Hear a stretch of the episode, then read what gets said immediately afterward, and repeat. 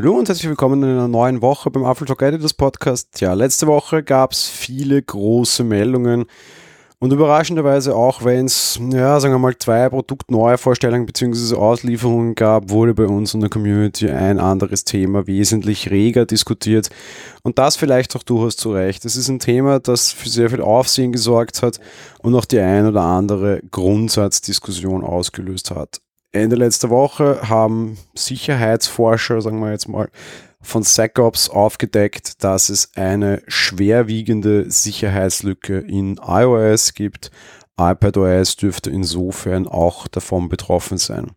Es ist eine sogenannte Zero-Day-Lücke, so nennen das zumindest die Sicherheitsforscher. Zero-Day bedeutet eigentlich, dass es einfach ein Fehler oder eine, ein, eine Lücke eben, ein Sicherheitsrisiko seit Version 0 ist, eben seit dem nullten Tag und immer mitgewachsen ist, dass es nicht einfach nur ein kleiner Softwarefehler war, der in einer Version da war und in der anderen nicht, sondern seit dem ersten Tag eben quasi an Bord ist. In dem Fall muss man sagen, stimmt das nicht ganz, wobei halt immer die Frage ist, auf was sich der nullte Tag quasi bezieht. Das muss nicht das komplette Betriebssystem sein. Tatsache ist, wir haben hier von einer Sicherheitslücke zu sprechen, die auf jeden Fall seit iOS 6 da ist und mittlerweile sind wir bei iOS 13.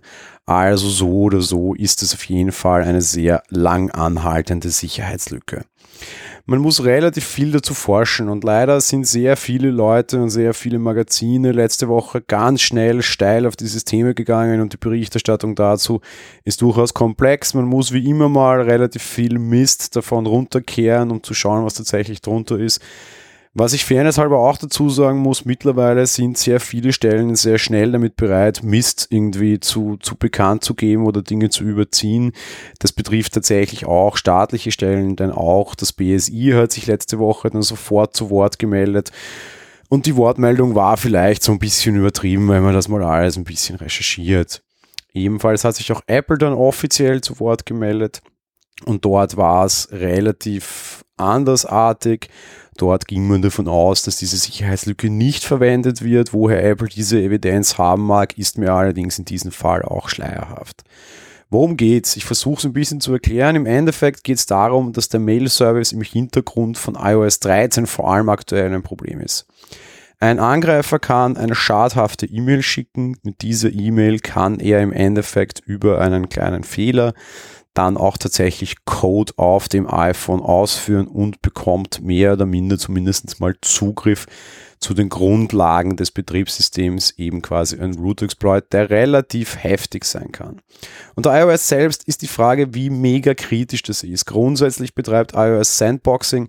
Ganz einfach behauptet, oder ganz einfach gesagt bedeutet, dass das alles mal so in seiner Kapsel lebt und in andere Kapseln kommen zumindest nicht ganz so einfach ist und dann schon auch nochmal einen nächsten Schritt braucht. Also ich gesagt, unter iOS 13 ist es besonders schlimm. Ja, da dürfte Apple die, die, die Verarbeitung von Mails im Hintergrund quasi den Service grundlegend geändert haben. Bis iOS 13 musste diese Mail mit dem schadhaften Code tatsächlich vom Nutzer geöffnet werden. Seit iOS 13 ist das nicht mehr der Fall, was natürlich dann schon eine sehr heftige Geschichte ist.